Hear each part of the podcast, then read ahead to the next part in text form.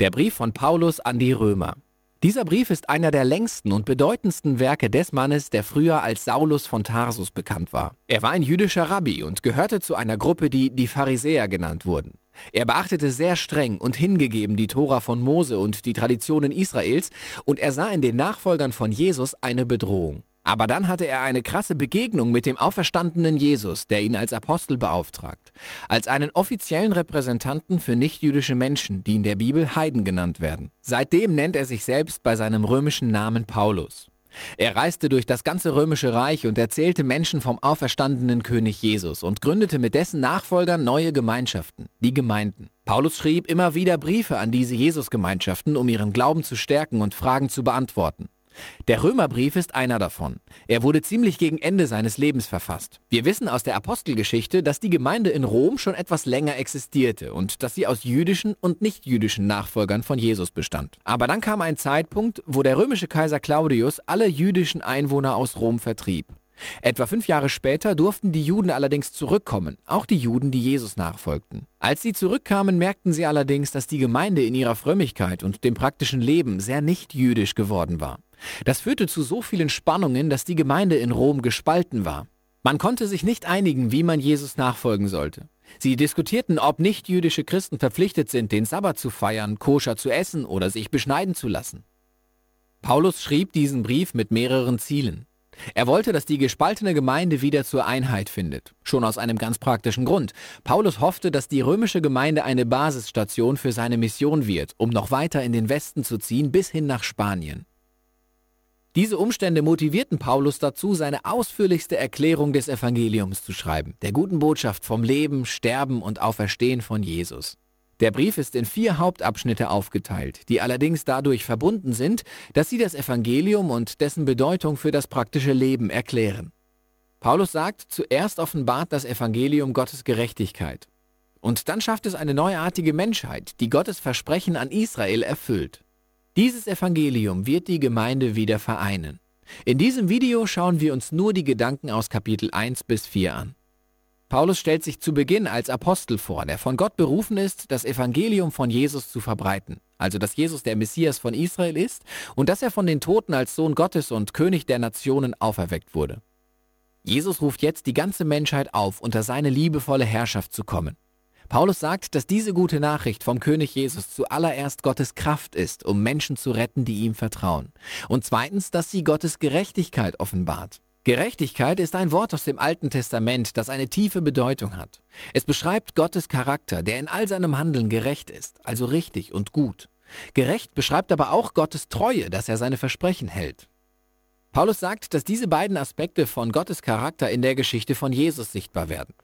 Ja, wie die meisten von euch wissen, starten wir heute eine Predigtreihe über den Römerbrief, wie man sich vielleicht denken kann nach diesem Video.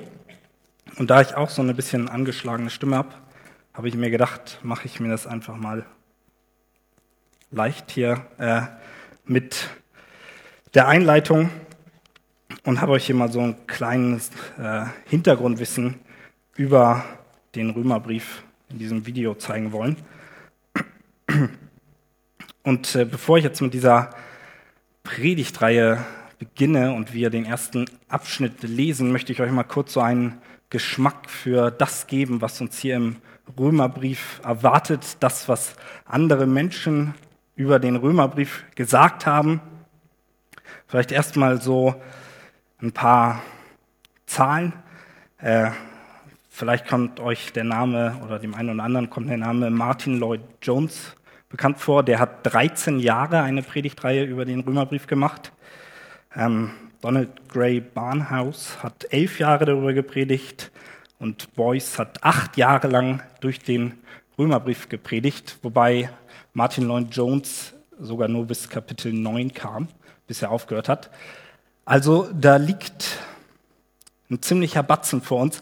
Ihr müsst jetzt aber keine Angst haben. Ich glaube nicht, dass wir so lange durch den Römerbrief predigen. Aber ich kann euch nichts versprechen. Eventuell werden wir diese Reihe auch aufteilen ähm, und dann immer so wieder so Pausen nach einigen Kapiteln machen. Das wird aber noch dann gesagt. Da müssen wir selbst noch mal gucken, wie das so vorangeht. Das erstmal nur, um euch einen Geschmack dafür zu geben, was der Umfang dieses Briefes ist. Dann ein paar Zitate dazu. Luther hat über den Römerbrief gesagt, dass er quasi das Hauptstück des Neuen Testamentes ist und er empfiehlt, den kompletten Römerbrief als Christ auswendig zu lernen.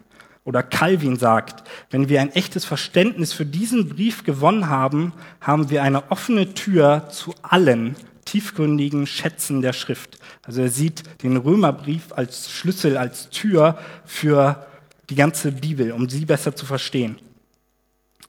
Des Weiteren haben sich Luther, John Wesley, Augustinus und andere große Persönlichkeiten in der Kirchengeschichte durch Teile des Römerbriefs bekehrt, nach ihren eigenen Aussagen. Und Martin Lloyd Jones, der wie gesagt so lange über den Römerbrief gepredigt hat, sagt, in gewisser Hinsicht können wir ganz ehrlich sagen, dass der Brief an die Römer möglicherweise eine wichtigere Rolle in der Geschichte der Kirche gespielt hat als jedes andere Buch der gesamten Bibel. Und ich weiß nicht, wer sich noch daran erinnert. Letzte Woche hatten wir hier eine große Konferenz. Viele von euch waren, glaube ich, dabei. Da hatten wir den John Piper zu Gast und auch er hat sogar hier davon erzählt, wie sehr ihn der Römerbrief geprägt hat, insbesondere in der Lehre der Gnade und der Souveränität Gottes. Und eigentlich alle Reformatoren sahen den Römerbrief als den von Gott gegebenen Schlüssel an, um viele der großen, schwierigen Themen in der Bibel besser zu verstehen. Wenn wir also eine Predigtreihe über diesen Römerbrief starten, dürfen wir, glaube ich, gleich von Anfang an ja einfach viel erwarten und dürfen gespannt sein, was Gott uns durch diesen Brief zu sagen hat, welche Themen ja, er anspricht und wie wir dadurch verändert werden. Also wenn solche Persönlichkeiten so etwas darüber sagen, hat das, glaube ich, schon einen Grund und wir dürfen diesem Brief ganz besondere Aufmerksamkeit widmen. Ich weiß, dass ich mir damit jetzt, glaube ich, in erster Linie selbst ein bisschen Druck gemacht habe, dass ich so eine Einleitung bringe und sage, das ist so heftig und jetzt kommt meine wahrscheinlich recht mickrige Predigt, wenn ich mich mit diesen Männern hier vergleiche. Aber trotzdem liegt Kraft in diesem Brief und im Wort Gottes. Und es geht hier nicht um das, was ich daraus mache, sondern das, was da drin steht. Und ich möchte euch alle ermutigen, wenn ihr das noch nicht getan habt, dass ihr diesen Brief zu Hause studiert, dass ihr ihn durchliest und dass ihr versucht, ihn immer mehr zu verstehen. So, bevor ich jetzt anfange, nochmal ganz kurz ein paar der wichtigsten Hintergrundinfos vielleicht. Die meisten haben ja eigentlich schon in diesem Video gerade gesehen, aber ich fasse sie trotzdem noch mal ein bisschen zusammen. Also der Brief wurde ca. 54 bis 57 nach Christus geschrieben von Paulus an die Gemeinde in Rom. Und die Gemeinde in Rom kannte er im Vergleich zu vielen anderen Gemeinden, an die er geschrieben hat, nicht persönlich. Und er ist deswegen logischerweise auch nicht der Gründer der Gemeinde, am wahrscheinlichsten ist es, dass die Gemeinde von Christen gegründet worden ist, die beim, am Pfingsten in Jerusalem dabei waren, sich dort bekehrt haben und dann zurück nach Rom gegangen sind und dort diese Gemeinde gegründet hatten. Und sie hatten höchstwahrscheinlich vorher noch keine Unterweisung von einem Apostel, also von einem Menschen bekommen, der die Stories von Jesus live miterlebt hat und der Augenzeuge war oder der so wie Paulus eben persönlich von Jesus beauftragt worden ist. Und das könnte auch mit ein Grund sein, warum Paulus hier eigentlich das komplette Evangelium so ausführlich erklärt. Aber lasst uns einfach starten, indem wir den ersten Textabschnitt aus diesem Brief lesen. Und der steht in Römer 1, die Verse 1 bis 15. Und davor machen wir noch ein bisschen Technik.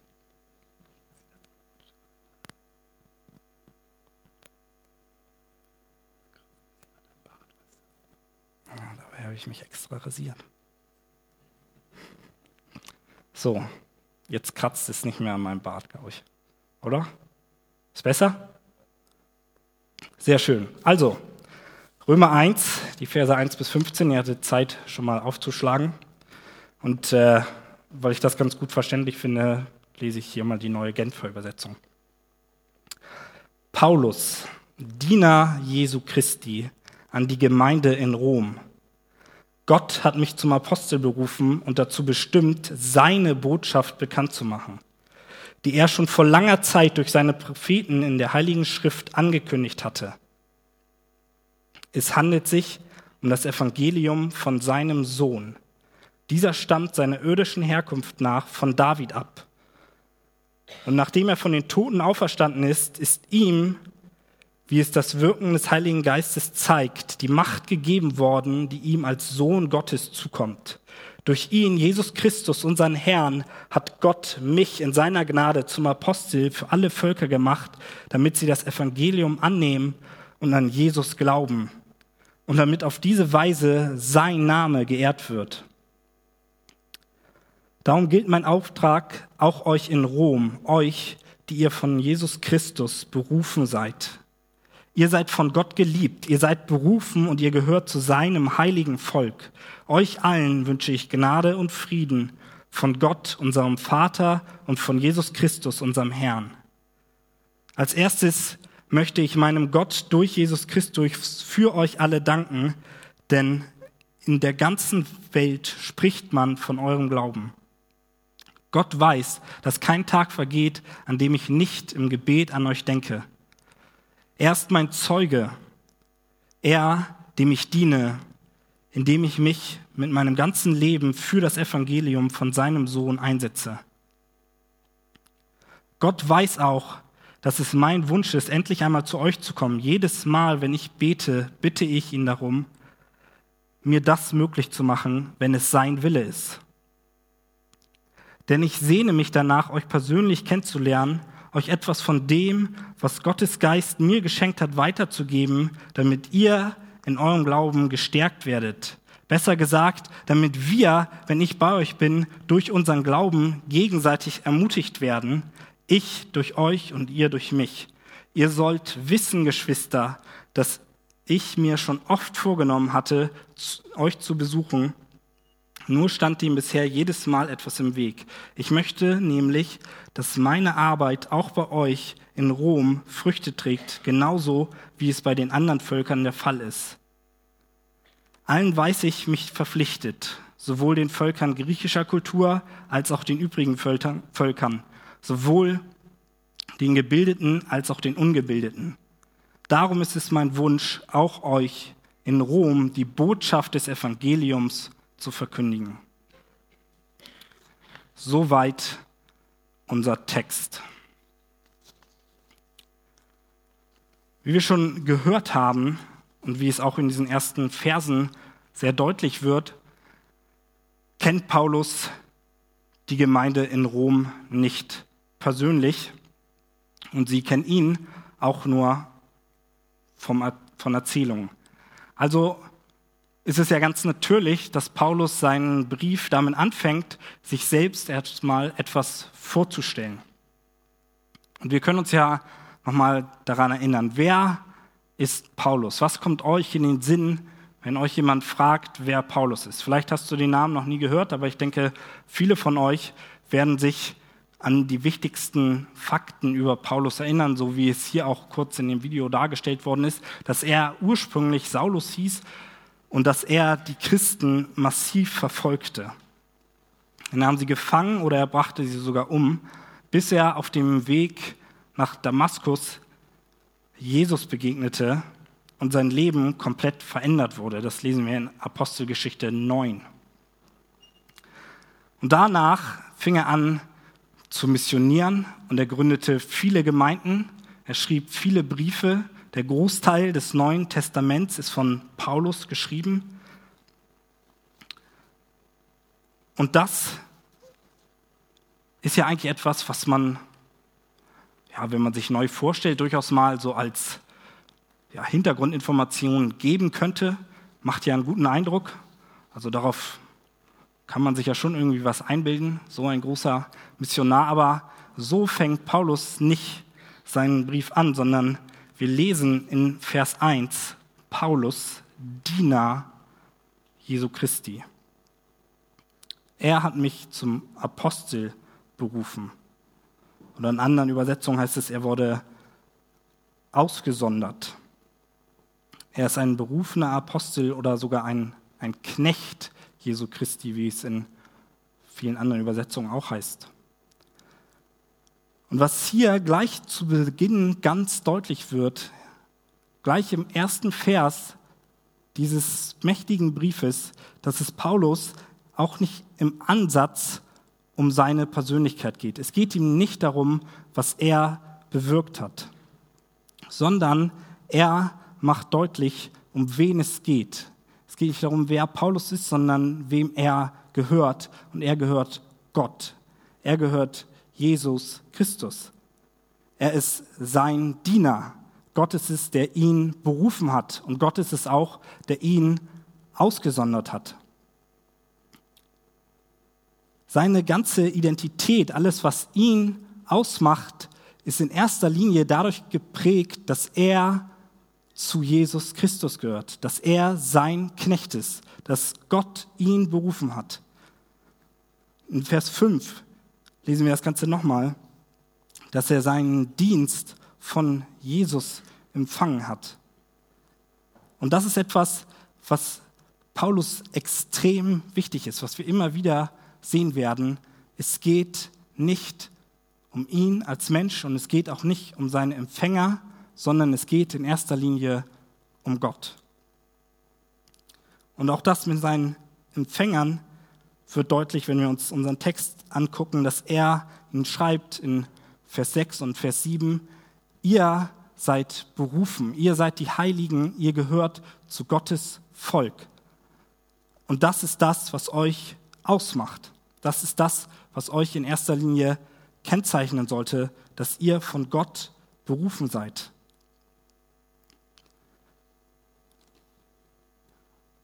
Irgendwie klingt das vielleicht eindeutig und logisch, wenn wir aus der Bibel einen Text lesen, dass es dabei um Gott geht. Aber trotzdem ist das eigentlich ja der, der Kernpunkt, den ich hier machen möchte, dass es um Gott geht. Und ich glaube, dass es im Römerbrief eine ganz besondere Rolle hat. Leon Morris hat darauf hingewiesen, dass Gott, abgesehen von Artikeln im Römerbrief, das häufigste Wort ist. Es kommt 153 Mal vor, dazu kommt 65 Mal Christus und 43 Mal das Wort Herr. Im Schnitt bedeutet das, dass jedes 46. Wort Gott ist. Das nur mal so ein paar Zahlen. Und wenn wir uns jetzt Platz zwei angucken, was die Häufigkeit des Wortes Gottes in der Bibel angeht, dann ist das die Apostelgeschichte mit nur noch jedem 110. Wort. Das heißt, wir sehen, dass es einfach rein zahltechnisch schon im Römerbrief eine besondere Identi Intensität von diesem Wort gibt. Es geht um Gott. Alle Themen, die Paulus im Römerbrief ansprechen wird, setzt er in Verbindung mit Gott. Er zeigt, was Gottes Sicht auf die Dinge ist.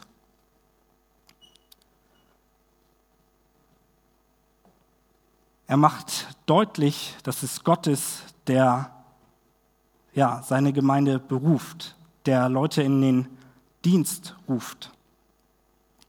Und er macht auch gleich zu Beginn eigentlich dadurch deutlich, dass es nicht ja, von uns abhängt, ob wir zu dieser Gemeinde gehören, ob wir zu Gott gehören, sondern dass er es ist, der uns seine Gerechtigkeit schenkt. Nicht wir haben etwas ja, dafür getan, sondern Gott es ist, der aktiv wird. Und wenn wir uns angucken, was ja hier in den ersten Versen das Anliegen ist, was er den Römern mitteilen will, was sein Auftrag ist, dann ist es, dass er das Evangelium verkündigen möchte.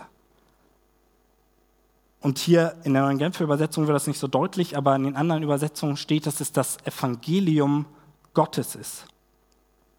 Es ist das Evangelium von Gott. Es ist von Gott gegeben. Es ist nicht etwas, was ja, sich ein Mensch ausgedacht hat. Und zugleich handelt es auch von Gott. Gott ist auch der Inhalt des Evangeliums. Und die Frage ist jetzt an uns, was bedeutet Evangelium eigentlich? Was ist das Evangelium? Was ist es, was Paulus predigen möchte, wofür er bereit ist, alles aufzugeben.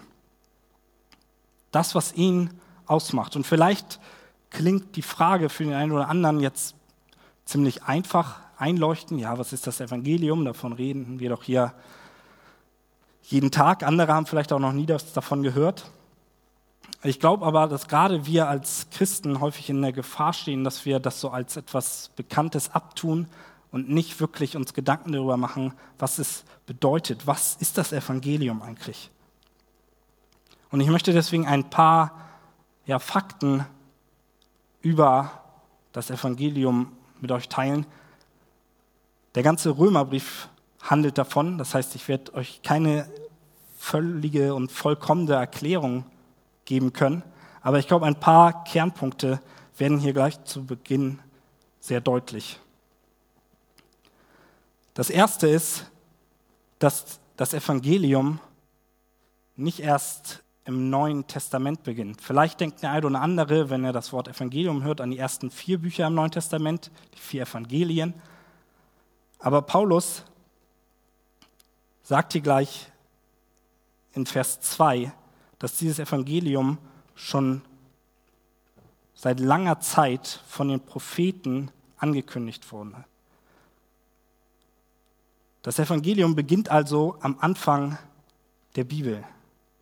Die ganze Bibel beinhaltet das Evangelium und im Alten Testament hier sind alle Prophetien, alle Hinweise auf Jesus gerichtet. Die ganze Story im Alten Testament ist eigentlich ein, hat das Ziel in Jesus Christus.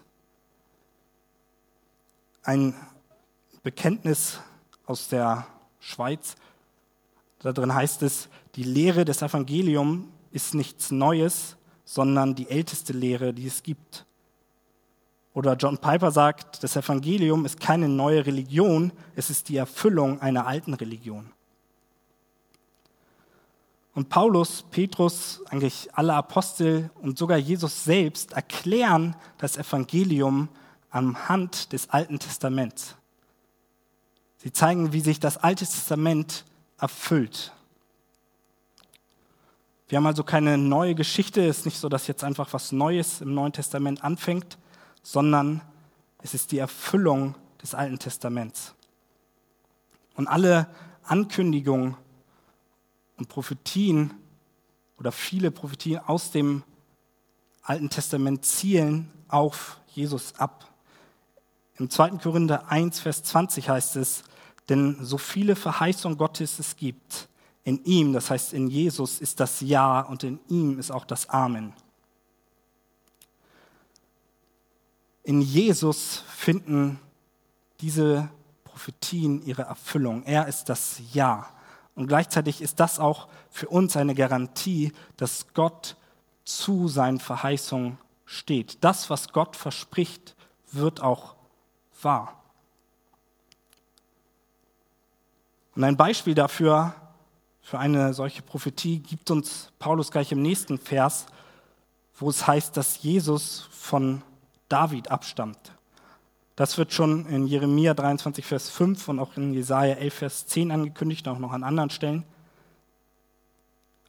Aber was Paulus damit auch zeigen möchte, ist, dass Jesus wirklich Mensch war, dass er nach dem Fleisch, so ist es in der Schlachterübersetzung, von David abstammt. Er ist wirklich Mensch geworden. Er war zu 100% Mensch. Und im Vers danach zeigt er direkt, dass er gleichzeitig aber auch zu 100% der Sohn Gottes ist oder sogar Gott selbst ist. Er ist sowohl wahrer Mensch und auch wahrer Gott. Und diese ganzen Themen, die sind echt komplex und man könnte jetzt viel darüber reden, aber da Paulus die hier nur kurz anreißt und wir auf viele dieser Themen auch noch später im Römerbrief zu sprechen kommen, werde ich jetzt nicht über jedes Thema hier ausführlich reden.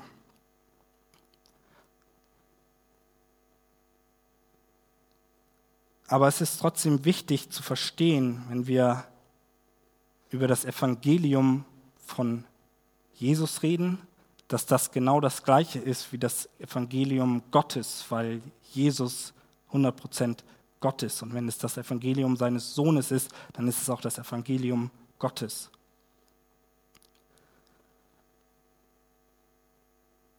Und das ist eigentlich auch der Inhalt des Evangeliums. Dass Jesus Mensch geworden ist, dass er hier auf diese Erde gekommen ist, dass er ein Gott wohlgefälliges Leben gelebt hat und dass er deine und meine Schuld am Kreuz getragen hat, dass er für uns ans Kreuz gegangen ist, bis in den Tod und dass er aber auch vom Tod wieder auferstanden ist, so wie es in Vers 4 heißt. Er hat den Tod besiegt und sitzt nun auf seinem rechtmäßigen Platz und er regiert. Ihm ist alle Macht gegeben. Im 1. Korinther 15, die Verse 3 und 4 heißt es, zu dieser Botschaft, die ich, die ich so an euch weitergegeben habe, wie ich selbst sie empfing, gehören folgende entscheidende Punkte. Christus ist in Übereinstimmung mit den Aussagen der Schrift für unsere Sünden gestorben er wurde begraben und drei Tage danach hat Gott ihn von den Toten auferweckt. Auch das in Übereinstimmung mit der Schrift. Was wir in diesen Versen sehen, ist zum einen, dass das Evangelium angekündigt ist. Es ist etwas, was versprochen worden ist und in Jesus die Erfüllung findet. Und dass wir dadurch auch eine Garantie haben für alles, was uns im Neuen Testament an Verheißung gegeben ist dass die wahr werden, dass Gott zu seinem Wort steht und auch der Inhalt, dass Christus für unsere Sünden gestorben ist. Das Evangelium geht also das Leben, um den Tod und um die Auferstehung Jesu Christi, die uns von unseren Sünden rettet. Und darum dreht sich eigentlich auch der gesamte Römerbrief. Das ist es, was Paulus auf dem Herzen liegt, dass er das zeigen möchte. Es geht um Gott und es geht um sein Evangelium. Die gute Nachricht, die uns rettet.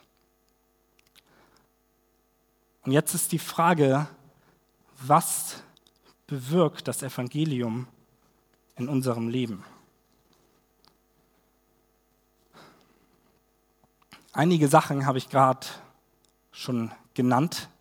In erster Linie, wenn du an das Evangelium glaubst, dann wirst du gerettet vor der gerechten Strafe Gottes. Und das nicht, weil wir irgendetwas dafür tun, sondern es ist ein Geschenk, es ist Gnade allein. Auch das ist ein großes Thema im Römerbrief. Wenn wir etwas dafür tun könnten, dass wir gerettet werden, dann wäre es kein Evangelium der Gnade mehr. Aber auch darüber werden wir noch ganz viel in diesem Brief hören. Aber auch hier auf Erden, abgesehen von diesem Hauptpunkt, dass wir in der Ewigkeit gerettet werden, wenn wir das Evangelium in unserem Leben haben, wenn wir Jesus als unseren Retter annehmen. Auch hier auf Erden hat es schon Auswirkungen auf unser Leben. Paulus spricht in Vers 5 von einem Glaubensgehorsam. Wir fangen an, auf Gott zu hören, seine Gebote zu halten.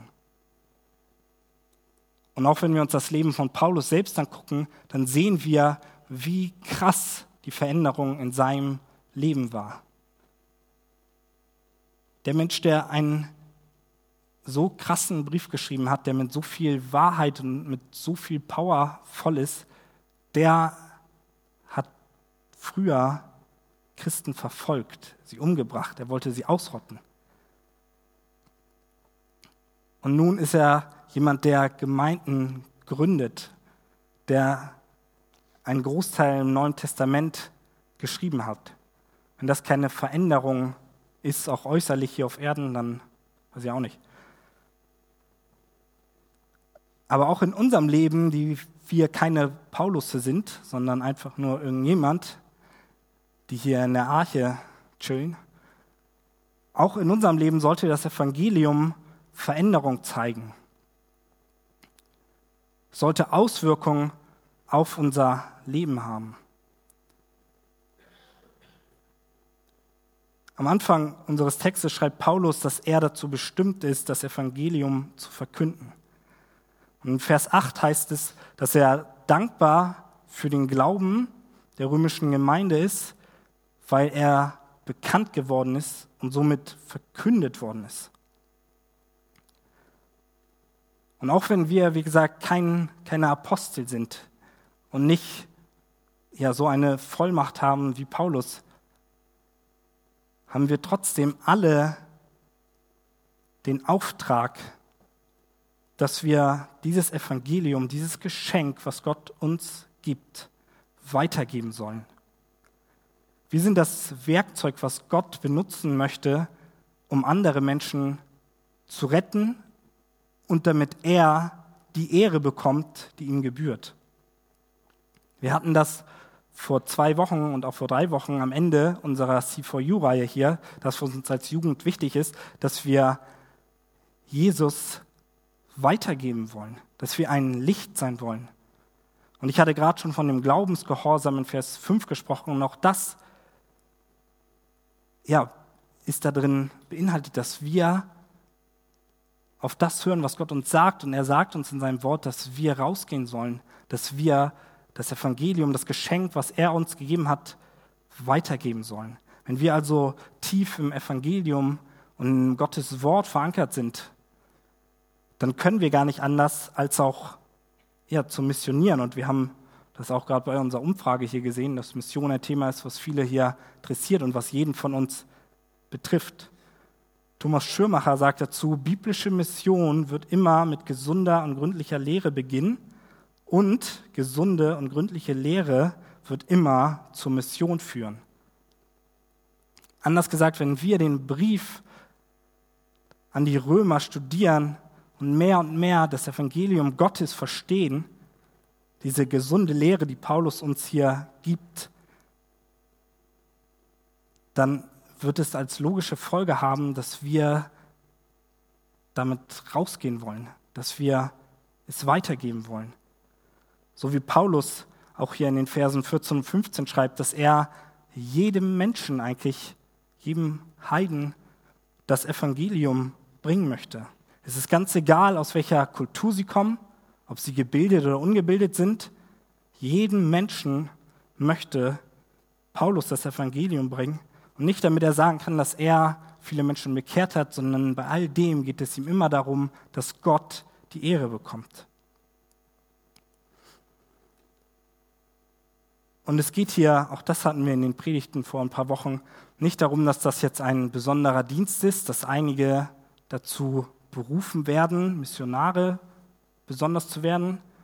Nicht alle von uns werden natürlich rausgehen und Missionare werden, das ist klar, aber trotzdem gilt ja dieser Ruf, dieser Befehl jedem Christen. Wir sollen durch unser Leben, so wie die Gemeinde hier, einen Unterschied machen, sodass das Evangelium bekannt wird. Und wenn wir das machen, dann machen wir das, damit Gott groß wird, damit er ja im Zentrum unseres Lebens steht und damit er Ehre bekommt. Also der erste Punkt, was das Evangelium bei uns hier praktisch bewirkt, ist, dass wir es weitergeben. Der zweite ist, dass wir beten und einander ermutigen.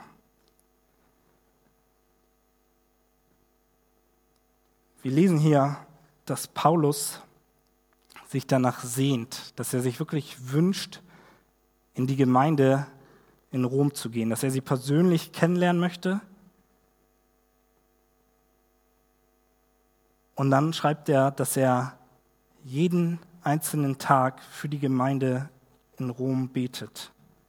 Er dankt für den Glauben, den sie haben und für den Segen, den sie für andere Menschen sind.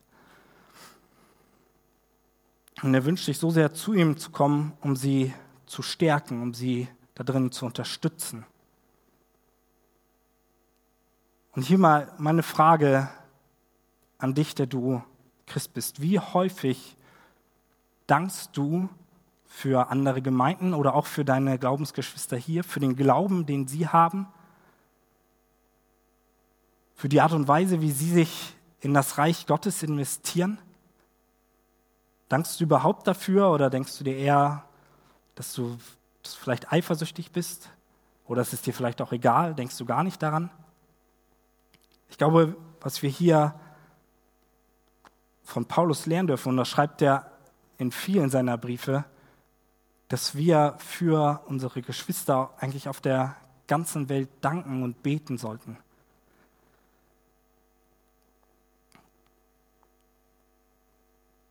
Paulus möchte nach Rom, weil er der Gemeinde dort etwas Gutes tun will. Er will sie ermutigen, sie in ihrem Glauben stärken. Und das, indem er ihnen predigt, weil ihm bewusst ist, dass das, was sie am meisten brauchen, so wie ich es schon häufiger gesagt habe, Gott ist. Er möchte ihren Fokus immer wieder auf ihn richten. Und ich finde es irgendwie so krass, wenn wir uns überlegen, Paulus kennt diese Menschen gar nicht. Und trotzdem ist er irgendwie so verbunden mit diesen Menschen. Und das ist, glaube ich, auch etwas, was wir hieraus ziehen dürfen, dass der Glaube es ist, was ihn mit der Gemeinde in, in Rom verbindet und was wir hier auch erleben dürfen, dass das Glaube etwas ist, was hier einfach eine Gemeinschaft schafft. Wenn wir uns jetzt an die Konferenz erinnern, wo 1800 Menschen hier waren, und na klar hat man nicht mit jedem Einzelnen jetzt persönlich Kontakt gehabt, aber zumindest war das auch das, was ich so erlebt habe, dass man trotzdem ja mit diesen Menschen sofort verbunden ist, dass man merkt, das sind Geschwister, das ist eine Einheit, die nur Gott schenken kann. Und eigentlich sollte das auch etwas sein, was uns hier als Jugend ausmacht, wodurch wir ein Unterschied sind, dass wir hier im Kleinkreis eine Einheit sind, aber auch mit Geschwistern von außerhalb. Und das ist sicherlich auch ein Anliegen, was Paulus für die Gemeinde hat, worin er sie auch ganz besonders bestärken möchte, dass er sie darauf hinweisen möchte, dass sie Einheit im Glauben haben. Dass es nicht um irgendwelche äußeren Umstände geht, sondern dass sie ihren Fokus immer wieder auf Gott richten, dass das der Kernpunkt ist, der die Verbindung schenkt. Wir haben das auch kurz in der Einleitung gesehen, dass die Gemeinde sowohl aus Judenchristen als auch aus Heidenchristen bestand. Und das ist da, weil die Juden eine Zeit lang weg waren eine gewisse Spannung gab. Und deswegen ist es ihm ein Anliegen, dass die Einheit in dieser Gemeinde gewahrt wird. Und das sollte auch ein Anliegen sein, was wir für unsere Jugend haben, weil nur dann ist es auch möglich, dass wir ja wirklich uns gegenseitig ermutigen. Und auch wenn wir füreinander beten, das, was ich davor gesagt habe, ist das ein Zeichen dafür, dass wir eine Einheit haben.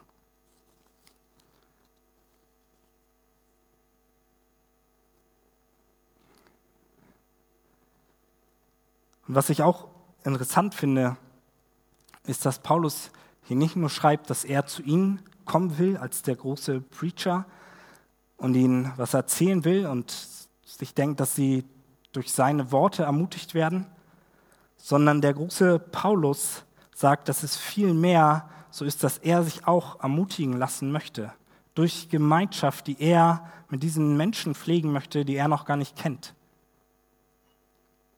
Es ist also ganz egal, ob wir Prediger sind, ob wir irgendeinen anderen Dienst machen, ob wir, so wie es Paulus sagt, gebildet oder ungebildet sind, aus welchem kulturellen Hintergrund wir kommen.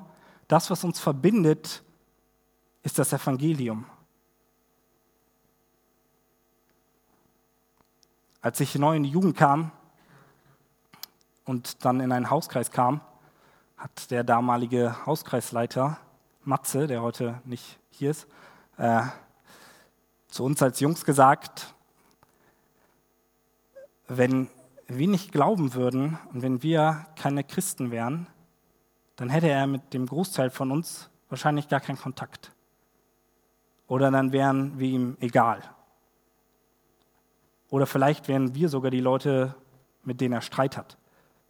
Was er damit deutlich machen wollte, ist, dass das, was in erster Linie die Verbindung schafft, in den Hauskreisen, auch hier in der Jugend, ist das Evangelium. Der Glaube an Gott ist das, was uns miteinander verbinden sollte. Und auch wenn wir uns so gut verstehen, sollte er immer an höchster Stelle stehen.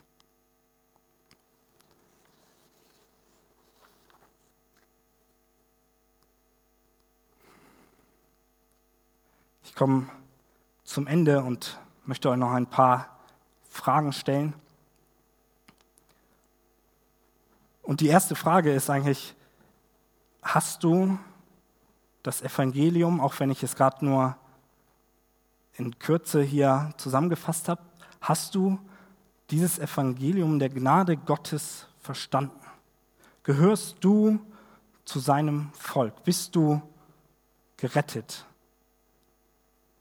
durch den Tod des Sohnes Gottes?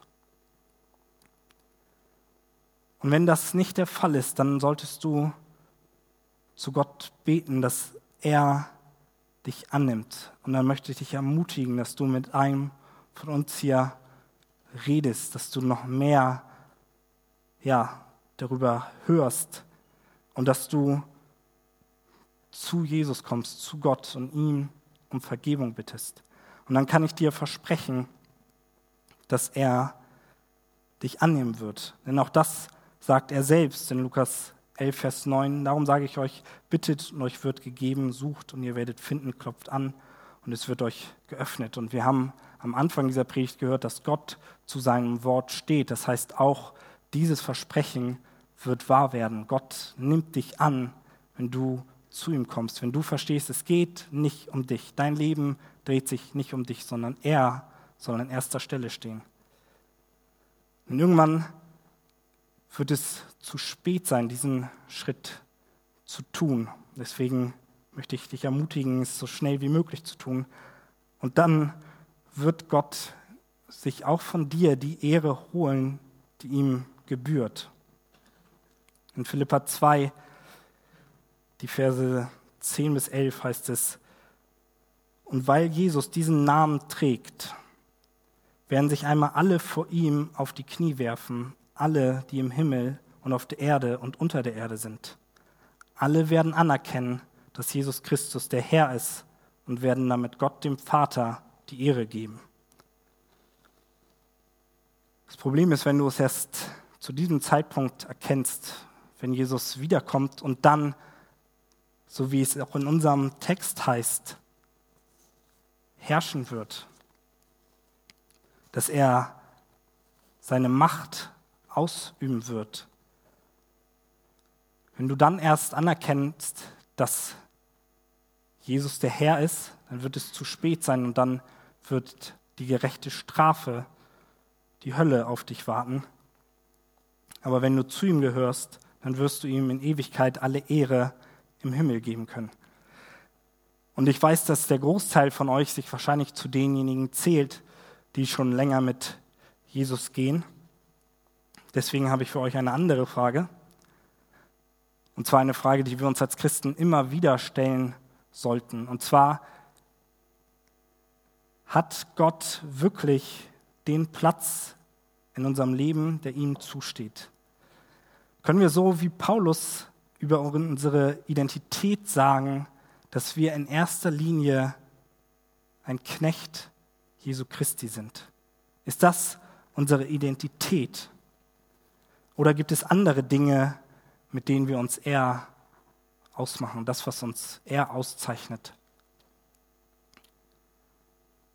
Und wenn wir ja, zu Jesus gehören, haben wir dann ein Verlangen danach, dieses Evangelium zu verkünden. Paulus schreibt, dass es ihm eine Last ist, es ist wie eine, eine Pflicht. Er möchte einfach jedem Menschen das Evangelium weitergeben. Und wenn Gott diesen Platz, der ihm zusteht in deinem Leben hat, dann wird das auch bei dir sichtbar werden. Und auch den anderen Punkt, hast du eine, betest du für, für deine Mitmenschen?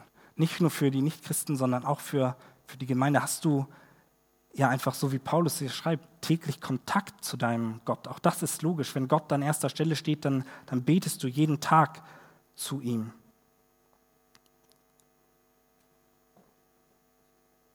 Und wenn das nicht der Fall ist, dann solltest du jetzt zu ihm kommen und ihn bitten, dass er dir dabei hilft. Und ich glaube, dass wir Gott bitten können, dass er uns allen einfach dabei hilft, dass er immer mehr den Platz in unserem Leben einnimmt, der ihm zusteht. Amen. Wenn das Lobpreisteam nach vorne kommt, bete ich noch kurz.